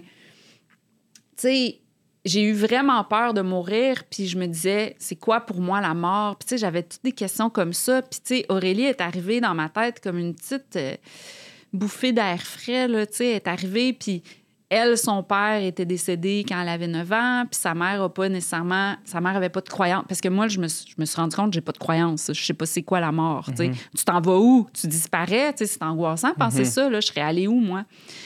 Fait que dans ce temps-là, à cette époque-là, ce qui pognait, c'était les romans fantastiques avec des héros masculins. Fait que moi, là, avec mon journal intime d'une fille, jamais j'aurais pensé que ça, que ça aurait du succès. Fait que je le faisais pas pour ça. Je le faisais parce que c'était plus fort que moi. J'avais des choses à dire, puis j'avais des choses à réparer de moi, petite fille, que ce que j'avais reçu en fiction. Puis je me disais, bah, s'il y a un- une ou deux petites filles qui lisent, puis que je les aide à traverser leur, leur adolescence, mais je vais avoir fait quelque chose de bien, tu sais. Puis c'est pour ça que quand les gens, mettons, me parlent de mes chiffres de vente, de, de ventre, pas de vente, de vente, euh, tu sais, c'est sûr que c'est touchant, puis tout ça, mais ce qui me fait le plus plaisir, là, c'est quand je reçois, puis j'en reçois encore des messages comme ça à tous les jours. Là. Puis, tu sais, le- le- les Aurélie sont encore vendus euh, à travers le monde. Tu sais, tu vois, hier, il y a une petite fille française qui m'a écrit pour me dire merci, que ça l'a aidé à traverser son adolescence. Mais moi, là, le merci, ça m'a aidé à traverser certains moments de mon adolescence. C'est ça qui me fait plaisir parce que c'est Ouais. pour ça que je l'ai écrit. Je l'ai écrit dans ma tête pour une ou deux petites filles. Mais, puis tu sais, encore une fois, pourquoi je l'ai présenté aux, aux Intouchables? Mais c'est parce que une autre personne à qui je l'avais présenté m'avait dit parce que une fois que j'ai publié mon premier roman, là, je me suis dit ah ben ça va être plus facile d'aller dans d'autres maisons d'édition. Mhm. Puis finalement, ça n'a pas nécessairement été plus facile. Puis là, ben j'avais, euh, je, je présentais Aurélie, puis là, il y avait quelqu'un, il y avait un éditeur qui m'avait dit, bah, a priori, ça me fait pas faire des bons sur ma chaise. Puis là, j'étais là, ouais, on dirait que ça me fait pas faire des bons sur ma chaise de me faire dire ça. tu Ouais, sais. c'est ça. Moi, j'aime le monde enthousiaste, tu sais. Puis là, ben l'éditeur des Intouchables, qui était Michel Brûlé, lui, il était bien enthousiaste. Bon, après ça, dans mon podcast, on apprend que ça cachait d'autres choses, mais Ouais. tu sais, c'est ça qui a fait que, tu sais, moi, j'étais comme, OK, je veux être avec quelqu'un qui y croit, puis qui Ouais. va, tu Absolument. sais, fait que, fait que c'est ça. Puis comment tu, comment tu t'es senti quand ton livre est adapté à l'écran au Québec? Ah oui, puis là, tu me demandais comment je m'étais. Non, ça, je pense que j'ai répondu. répondu, Oui, j'ai bien répondu. répondu. Bien, l'affaire de l'adaptation, là, on dirait qu'on s'attend toujours à ce qu'on réponde Ah, c'était mon rêve que mon livre soit porté au, grand écran. Mais moi, c'était pas mon rêve. Tu sais, moi, là, mon rêve, là, c'était d'avoir un livre puis de le voir en vitrine d'une librairie. Là. Puis ça, quand c'est arrivé, là, tu sais, j'ai vraiment pleuré. Après ça, le cinéma, moi, j'ai toujours gardé la tête froide. C'est-à-dire que la première fois qu'un producteur m'a rencontré, euh, il m'a dit... euh, ben, premièrement, j'étais fière, qu'il s'intéresse à Aurélie. Euh, Puis il m'a dit, on, on, euh, Télé-Québec cherche une quotidienne, une nouvelle quotidienne, puis on pense qu'Aurélie, ça pourrait faire l'affaire. Mais moi, j'avais l'impression que ça allait trahir mon, mon histoire. Puis, Ouais. Sais, comme je t'ai dit tantôt, c'était bien important pour moi de, de garder Ouais. mon histoire. Fait que j'ai dit non, mais j'ai dit si jamais ça vous tente de faire un film, vous me rappellerez. Tu sais, comme, j'étais comme un peu. C'est cool. Ouais, j'étais comme un peu arrogante parce que, tu sais, honnêtement, j'aurais fait bien plus d'argent avec une quotidienne. Mais On sait jamais, remarque, au Québec, des fois, c'est dur de. c'est ça. Fait que j'avais. Je me disais, s'il y a une façon de le faire, c'est en film. Puis encore une fois, je trouvais que, tu sais, des fois, des films d'ado avec un personnage féminin, puis tu sais, Aurélie, c'est quelqu'un qui, qui, qui a une quête identitaire forte, tu sais, qui cherche sa place. Puis à travers ça, tu as les histoires d'amis, les histoires de famille, les histoires d'amour. Mais pour moi, ça a toujours été l'histoire d'une recherche de Mhm. qui quitter dans le monde. Puis, euh, fait que, oui, j'étais contente, mais en même temps, pas contente au point de faire des compromis euh, inacceptables pour moi. Fait que j'étais, tu sais, j'avais un bon côté de négociation parce que quand tu veux pas à tout prix, ben là, c'est là que tu peux aller te chercher des. Ouais. des tu des. Fait que je- Parce que sinon, t'aurais coupé les coins ronds à quelques places. ben sinon, j'aurais. Tu sais, c'était pas nécessairement, surtout à l'époque, euh, courant que les auteurs soient aussi impliqués. Moi, j'ai demandé vraiment d'être impliqué. de- C'est sûr, OK, que si, mettons, si, mettons, on parle de, des films Aurélie, il y a des scènes que je me ferme les yeux. Parce que c'est normal dans un projet comme ça, parce que tu as à faire des compromis avec l'équipe. C'est pas tout le temps Ouais. tu sais, tu peux, même si tu veux que ta vision soit respectée, ma vision est respectée, mais à travers ma vision qui est respectée, oui, il y a des choses avec lesquelles moi, ça n'aurait pas été comme ça, mais tu travailles plusieurs créateurs ensemble, chacun, à un moment donné, a ça, ça, Son petit grain de sel à apporter. ben oui, puis il faut que tu laisses la liberté aux créateurs. Ouais. Fait que, tu sais, probablement que, c'est probablement que c'est la même chose avec les réalisateurs ou tout ça. Probablement que ce que moi j'ai voulu, eux, ils se ferment les yeux, tu sais, des choses comme ça. Tu sais, c'est normal, tu sais. Ben, c'est sûr que, c'est ça, comme tu dis, tout le monde là-dedans veut apporter son petit côté artistique, Ouais. mais on veut aussi que l'œuvre reste l'œuvre, tu sais, Ouais. ultimement. Puis je pense que c'est pas mal ça qui est arrivé. Y a-tu eu beaucoup de compromis à faire ou? C'est sûr qu'il y en a tout le temps. Ouais. C'est sûr qu'il y en a tout le temps, mais je suis contente, puis oui, je suis contente qu'il y ait deux films de, de Aurélie. Je suis contente des films. Je suis contente de ma rencontre avec Marianne, qui incarne Ouais. Aurélie, qui est devenue une amie pour la vie, tu sais. Euh, donc, euh, T'as fait des auditions, hein, me semble, non? ouais, on a fait des auditions euh, publiques et aussi ben, en, en casting. C'est- C'est pas facile à trouver parce que tu sais que tu as de la pression, que les gens se sont imaginés quelque chose. Moi, je voulais pas nécessairement. Un, moi, je décris pas nécessairement le, physique de mes personnages dans mes livres. J'ai toujours été comme ça. On dirait que, on dirait que moi, ça m'énerve comme lectrice de me faire Imposer. des- imposer des, choses. Puis, tu sais, je, je laissais des indices que Aurélie, elle me ressemblait un peu parce qu'il y a une partie de moi en elle. Ouais. Fait que, tu sais, à un moment donné, elle répond dans un test qui est une grande échalote. Tu sais, fait que Ouais. on peut se dire que. Mais en même temps, c'était tellement pas important pour moi que je cherchais pas, ne- je cherchais pas nécessairement un physique, mais je cherchais une personnalité. Ouais. Puis c'est sûr que c'est dur à, à trouver parce que tu peux te tromper, tu peux. euh, Puis, tu sais, j'ai. Comment t'expliques un coup de cœur, tu sais? C'est comme. C'est ça. Tu sais, il y, a- y avait. une bonne? Oui, quoi? Moi, ma blonde du moment a fait les auditions Oh. et s'est rendue quand même loin Oh. de ce qu'elle m'a dit. Ben, tu me diras c'est qui après? ben oui, je vais te la montrer. Peut-être que tu vas la reconnaître, peut-être pas, c'est pas grave. Elle fait vraiment pas ça dans la vie, oui, maintenant, mais, euh, mais non, effectivement, je veux dire, t'as as vu le jeu, puis Marianne est vraiment bonne aussi, là. c'est vraiment une bonne actrice. Là. Mhm. Fait que t'as dû voir euh, tout de suite l'espèce de clic, puis même, tu sais, je pense, je- je- me semble que j'ai vu le premier film, mais je me souviens que ça fitait vraiment bien. C'était un mélange. Ce que je cherchais, ben, premièrement, je voulais quelqu'un de vraiment l'âge du personnage. Puis ça, c'est vraiment drôle, hein, parce qu'on a vraiment un regard à changer. Parce que elle avait 15 ans et mon personnage a 14. Mais quand tu as 15 ans, les gens, là, comment ils voient quelqu'un de 15 ans, c'est quelqu'un de 30 ans? Parce que c'est du monde de 30 ans qui joue Ouais. du monde de 15 ans. c'est fatigant. Fait que là, les gens ont pensé que Aurélie, elle avait 12 ans. OK. Puis il y a des gens aussi qui imaginent que les jeunes de 15 ans, c'est tout du monde bien sur le party, ça drogue, qui ont du sexe tout le temps. fait que c'est surprenant pour eux de voir comme une adolescente de 14 ans qui a jamais frenché. Mais la plupart des jeunes de 14 ans, là, ils ont jamais frenché. Mais non. C'est comme, C'est exactement ça. là. Moi, j'étais en train de me dire qui, à 15 ans, est con- constamment sur le party. Et il y en a sûrement, là. Mais moi, moi c'était zéro ça non plus. Là. Non. À 15 ans, t'es quand même jeune. Ça me fait rire des fois quand les, quand les mettons, les critiques ou tout ça, ils font Ah, ça, ça représente vraiment la jeunesse. Puis là, tu vois, tu sais, du monde de 30 ans qui font le party, puis que, tu Ouais. sais, puis que c'est comme. Du monde de 30 ans. Tu- euh, Avoue que tu te fies à- au film à vos Mac Party? Non, parce que ça, j'ai quand même trouvé que ça respectait un peu les jeunes. Parce que ça respectait ce que les jeunes aimaient. Non, c'est Souvent, vraiment. les films américains. Là. Ben, les films américains, puis ça, c'est une autre affaire, OK? Le le collège, l'école secondaire aux États-Unis, ça finit quand ils ont 18 ans. Ouais. Fait que des fois, les gens, mettons, quand toi, tu respectes notre système ici, qui finit à 16 ans, là, c'est comme. Ben là, il y a des films américains qui nous ont montré des jeunes bien plus trash que ça. Ben Ouais. oui, ils ont 18 ans. Moi, je suis comme. Ils ont 16 ans, là, tu sais. Ouais.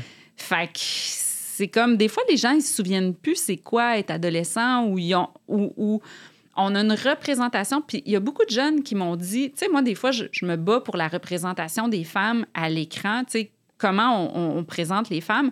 Mais les jeunes, là, sont tellement tannés de se faire représenter comme des clichés, là. Ah, c'est clair. Souvent, ils disent Bon, encore un jeune qui est tout le temps sur son sel ou qui est bête Mhm. ou qui, tu sais, qui, qui, qui est justement dans l'enfer de la drogue ou des choses comme ça. C'est pas nécessairement. euh, sont tannés de cette représentation-là qui est comme une. Oui, ça, ça peut exister, mais c'est pas nécessairement. Si tu t'en vas dans une école secondaire, là, ben c'est vraiment pas nécessairement ça que, Mhm. que, que- à, à quoi les jeunes vont, vont ressembler. Non, exact. Puis ça prend justement plus de films. Tu sais, puis à la limite, j'allais dire, ça prendrait peut-être plus des films sur le cégep, là. mais en même temps. Ben dire- oui, le cégep, c'est là que c'est une différence, puis c'est là que ça peut rejoindre des films américains où les- ils sont en terminal. là. Ouais, ouais. Donc, euh, Mais, euh, mais non, effectivement, puis t'as raison. Je trouve que euh, tu c'est beaucoup ça. Euh, tout le temps sur son sel, sans crisser. Tu peut-être qu'il y a une période dans l'adolescence où, comme dans toute adolescence, depuis la nuit des temps, il y a une rébellion, il y a un, quelque chose qui se passe, il y a une je recherche, une quête identitaire, Ben oui. il y a tout ça, c'est normal. Mais après, c'est vrai que c'est pas tous les adolescents qui s'en crissent puis qui Non. connaissent rien, puis il y en a plein qui sont super bien informés, puis il y en a plein qui comprennent exactement dans quel système on est présentement, puis tout ça. Fait que c'est vrai que de le démontrer plus, ça, ça, ça fera un vent de fraîcheur un peu. Là. Puis de, de- de démontrer aussi des adolescents qui savent pas nécessairement où s'en aller. Tu sais, Mhm. on- souvent, quand on monte des adolescents, on monte soit la déchéance ou soit le champion. tu sais. Ouais. Le champion qui va gagner des compétitions ou tout ça. Fait que, tu sais, moi, quand je présentais mon, mon Aurélie euh, Ouais. aux institutions, ils disaient Mais pourquoi on donnerait de l'argent à ce film-là? C'est une fille Elle pas- elle est ordinaire. pas spéciale, Elle est hein. pas spéciale, tu sais. Puis c'est parfait en plus parce que tu sais, c'est, c'est, c'est comme ça que se sentent la majorité Mais des c'est gens. ça que je leur disais. pas J'étais comme, ben c'est ça. C'est justement, Ouais. c'est ça qui rend ça le fun. C'est cool que tu aies fait ça. Tu sais, euh, je, je t'entendais justement dans ton podcast où tu disais, je ne sais pas si je vais avoir. Euh, plus tu parlais plus de l'histoire de Michel Brûlé, mais je vais, je vais- je vais rebondir là-dessus. Mais tu disais, je sais pas si je vais avoir une incidence positive ou euh, empowering, tu sais, forte par rapport à ce que j'ai fait. Puis moi, je trouve que c'est exactement ça que tu as Ah, je fait. disais ça où? Tu as dit ça dans le troisième épisode. euh, à la fin où tu dis ouais? je sais pas si j'aimerais ça laisser une incidence positive ou Moi? ouais c'était ouais, Ok. t'as dit ça tu réécouteras ça se peut, je m'en souviens pas. je l'ai écouté euh, récemment. Euh, mais je trouve que c'est ça que tu as fait en écrivant ce ce livre-là, puis en le poussant aussi aux écrans, puis en le poussant aux éditeurs de dire Hey, mais attends, là, on va-tu encore une fois montrer qu'il y a la belle fille conne, puis il y a le beau gars Mm. Épais, joueur de foot, mais il n'y a, pas l'entre-deux, il n'y a Ouais. pas tout ce Avec qui est des gars gentils, des filles des gentilles. gars. Exact. Puis juste la majorité des gens, là, que ben non, moi je joue pas au foot, puis je suis pas fucking beau, ou euh, ben non, moi je suis pas. Tu sais, je- c'est là que tu relates, là. Puis il était temps que tu le fasses, ou il était temps que quelqu'un le fasse. Ouais. Ça, ça a été toi, tant mieux. Parce que je- moi, j'en ai écouté plein des films où j'étais comme. Alright, I guess que faut que tu sois grand et cote pour faire un film ou faut que tu sois belle et blonde. Tu sais, comme c'était que ça. tu sais, j'écoutais ton numéro là, que tu as fait, je pense, au ZooFest. Puis, tu sais, ça rejoint beaucoup ma pensée parce que, tu tu parlais de ce qu'on vous envoie comme image au gars de ce qu'il faut être. Ouais. Puis je parle souvent de ça avec mon chum parce que, euh, tu sais, moi, je parle de comment on représente les personnages féminins, mais je trouve qu'il y a- il y, a aussi l'autre côté de la médaille où comment on représente les gars. Ce qu'il faut ce qu'il faut qu'ils soient, comment il faut qu'ils soient. Puis, tu sais, les gars là, qui pognent avec les filles, ben ça va être les. Tu sais, justement, les, les hommes distants, les, les gars distants, les gars, les gars pas fins, les gars, euh, tu sais, les gars qui pognent déjà avec tout le monde. Puis les gars gentils, bon, ils vont être le meilleur ami. Puis c'est comme si ce que tu reçois quand tu es un gars, d'après mes conversations avec mon chum, c'est ben si finalement je suis fin puis tout ça, ben je peux tu sais je peux Je pognerai pas. je pognerai pas, tu sais. Ouais. Puis je pense que c'est un problème, puis il faut essayer de changer ça. Puis, tu sais, moi, c'est c'est un travail que j'ai essayé de faire aussi avec les personnages masculins, tu sais. Puis je vais te dire une affaire, là, pendant que j'écrivais mon film de Noël, à un moment donné, là, j'étais tellement fâchée parce que j'arrêtais pas de, de regarder des films puis c'était juste des gars, les personnages. Puis il y avait genre une fille, tu sais, des fois dans, dans l'eau ou une fille dans, dans, dans les figurants qui tient un bébé. tu sais. Puis j'étais vraiment fâchée. Puis à un moment donné, là, il y a une version que j'ai faite, c'était juste des filles. Puis j'étais comme, je vais me venger! Puis c'est pas la solution, tu sais. C'est pas la solution de faire, tu sais, le, le miroir contraire. Ouais. La solution, c'est de présenter des gars comme moi, je les connais. C'est-à-dire, tu sais, moi, je- j'en ai des gars gentils dans mon entourage, puis des gars qui sont, tu sais, des bons papas, puis qui sont présents, puis tout ça. Donc, euh, je pense que la solution, c'est d'essayer de, de, de- présenter des, personnages féminins que moi, je trouve qui ressemblent plus à la réalité, puis qui ont une réelle agentivité, puis de présenter des personnages masculins qui sont plus, tu sais, qui, qui ressemblent plus aux, aux gars que, que j'ai dans ma vie. Puis, tu vois, le- un des personnages dans le dans le film dans le film de Noël, tu sais, qui est interprété par Sacha Charles, tu sais, il est super, tu sais, tu vois qu'il est plus introverti puis tout ça, puis c'est déstabilisant quand tu le vois, mais moi je l'ai écrit comme ça puis il l'a super bien joué comme ça.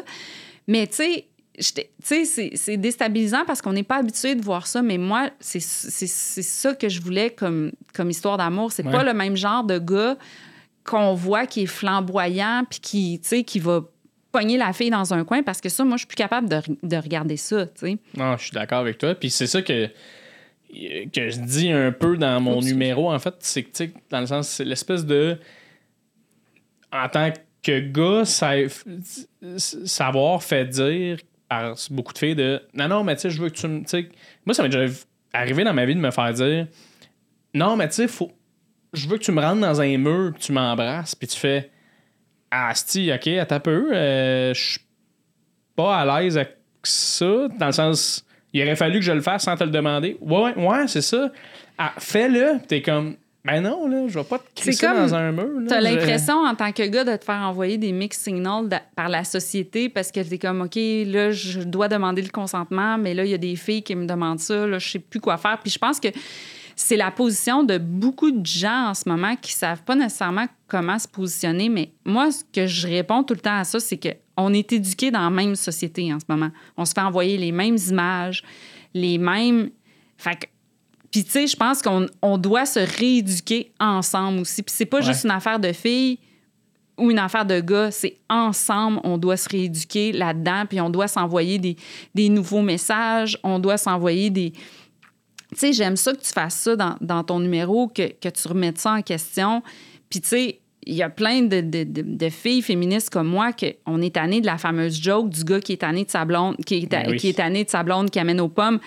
Tu sais, c'est- c'est un devoir qu'on a tout le monde.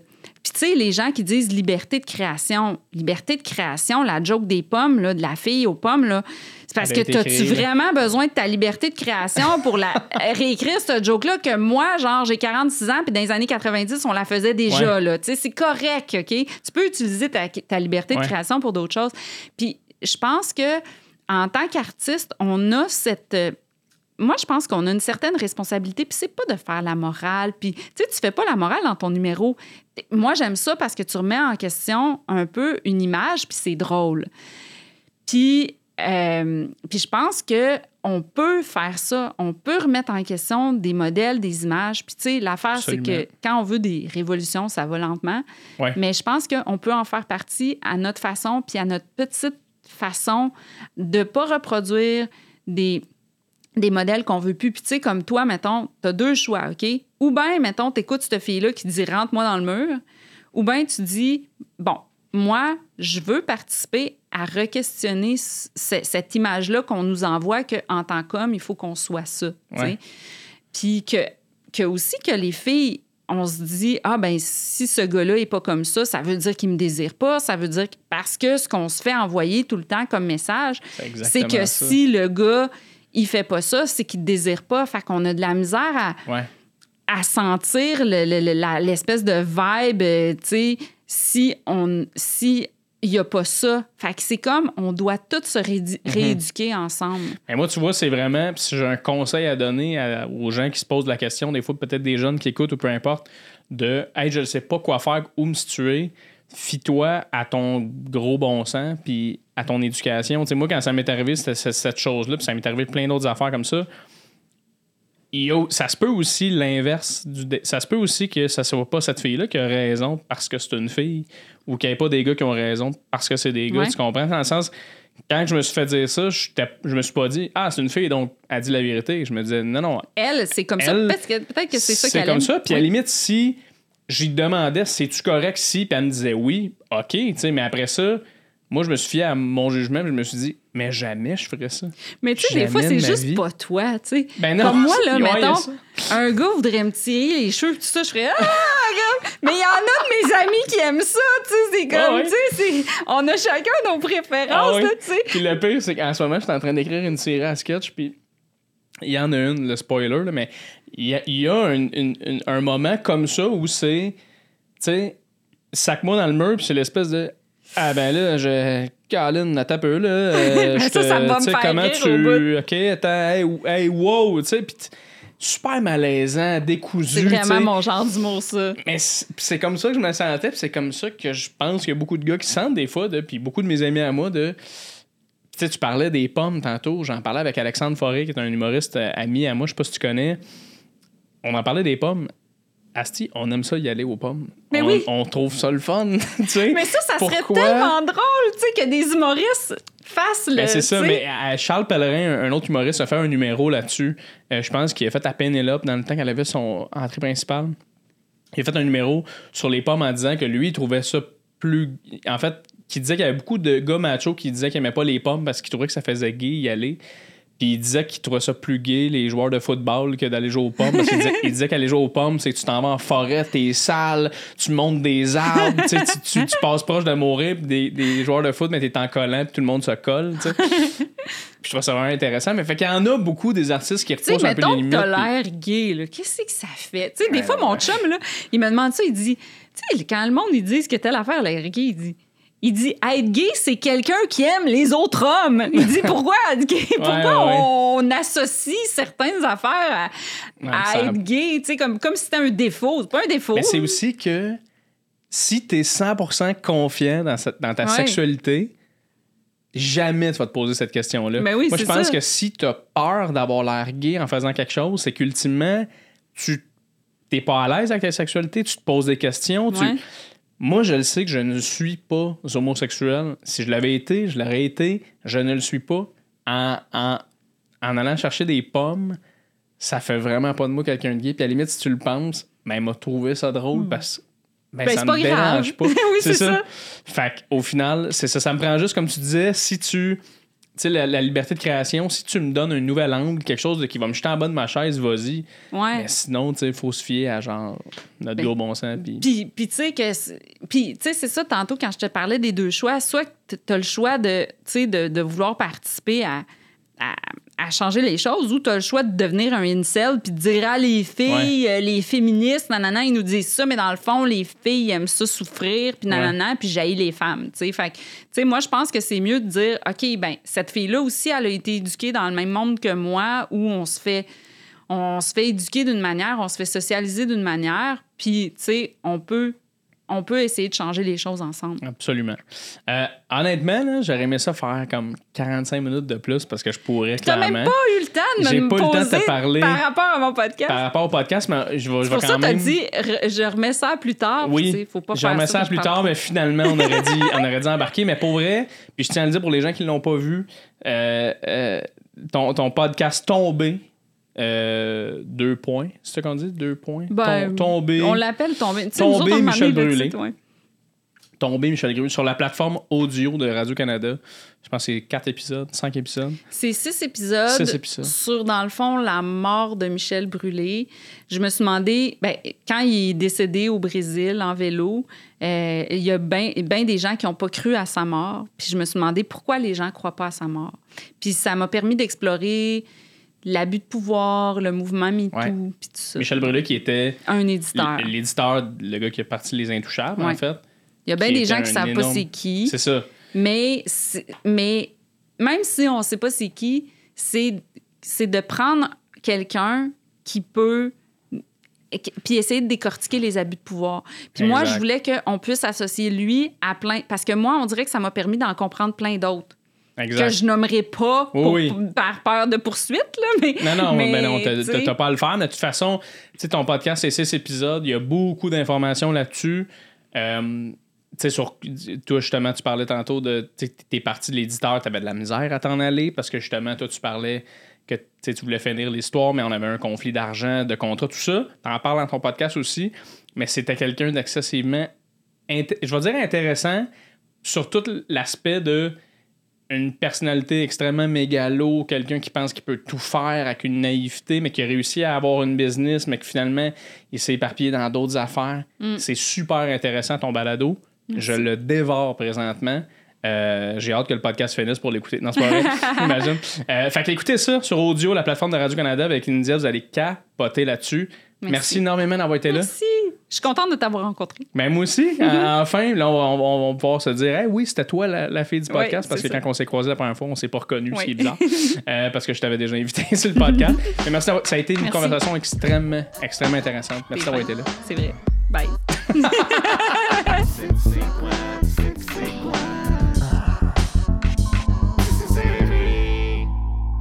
Alors, c'était moi qui discutais avec India Desjardins.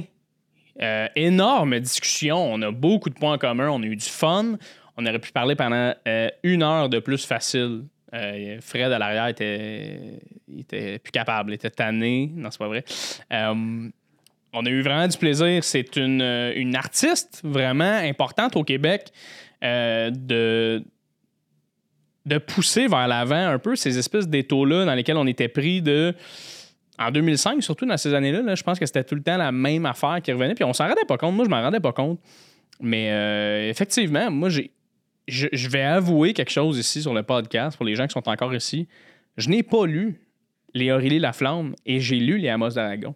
Euh, pourquoi? Parce que je me voyais plus dans Amos d'Aragon, mais c'était le fun en tabarouette, par contre, que ce livre-là a été poussé vers l'avant pour les jeunes filles qui se retrouvaient pas dans des livres comme Amos d'Aragon ou autres. Léonis, je sais pas si euh, c'était québécois. Léonis, c'était-tu québécois? Ouais, c'était québécois.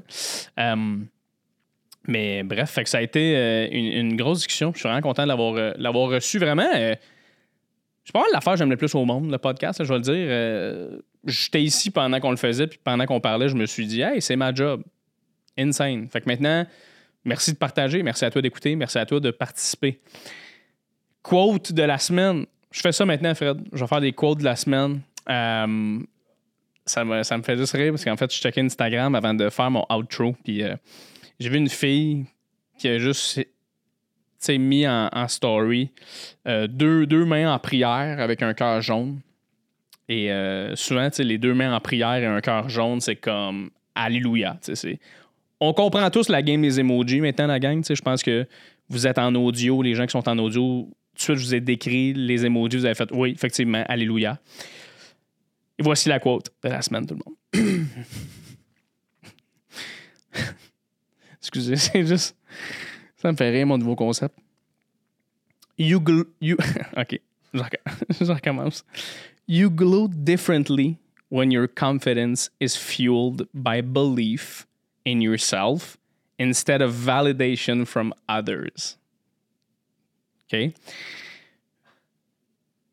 Vous êtes resplendissant différemment quand votre confiance est remplie, fueled, quand votre confiance est comme remplie. euh, je sais, sais pas c'est quoi l'autre mot en français, mais est comme. euh, en tout cas, c'est ça. Rempli par votre confiance en soi et non la validation des autres. Tout le monde.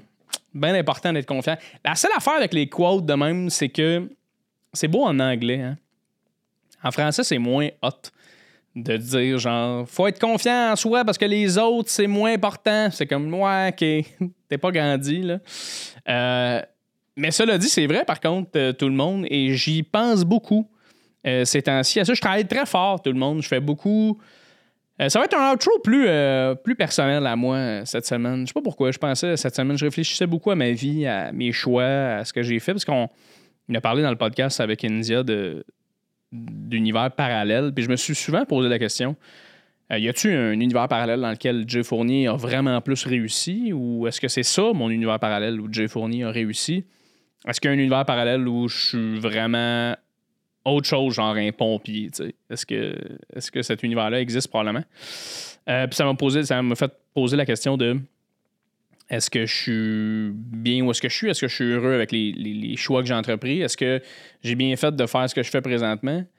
Puis la, la réponse est oui. La, la seule affaire, c'est que c'est une constante bataille à tous les jours. Ça, c'est ce qu'on, ce se fait pas dire, en fait. C'est beau de dire qu'une personne est heureuse, mais je pense que le, travail derrière être heureux est immensément plus grand que être heureux en soi. Et euh, je trouve ça juste tough dans le monde dans lequel on vit présentement, avec les réseaux sociaux, à quel point c'est fucking tough maintenant euh, faire une vie, surtout en étant un artiste. On en parlait dans un autre podcast avec Greg Baudin, j'en, parle, j'en ai parlé avec India un peu, mais je vais en reparler avec vous maintenant. Euh, ça. C'était effectivement dans ma tête impossible de pas réussir quand j'étais plus jeune. Parce qu'on m'a toujours dit que tout ce que j'allais faire, j'allais réussir. Charlotte à mes parents, qui m'ont donné de la confiance dans ma vie, qui ont voulu me donner de l'amour, qui ont bien fait. Euh, sauf que, en vieillissant, plus tu vieillis, plus tu approches, mettons, la trentaine, ou plus tu approches des buts dans ta vie tu t'étais mis en te disant que à cet âge-là, tu allais avoir réussi ou à cet âge-là, tu allais, être devenu quelqu'un. On dirait que c'est là que la peur embarque de Hey, attends un peu, là.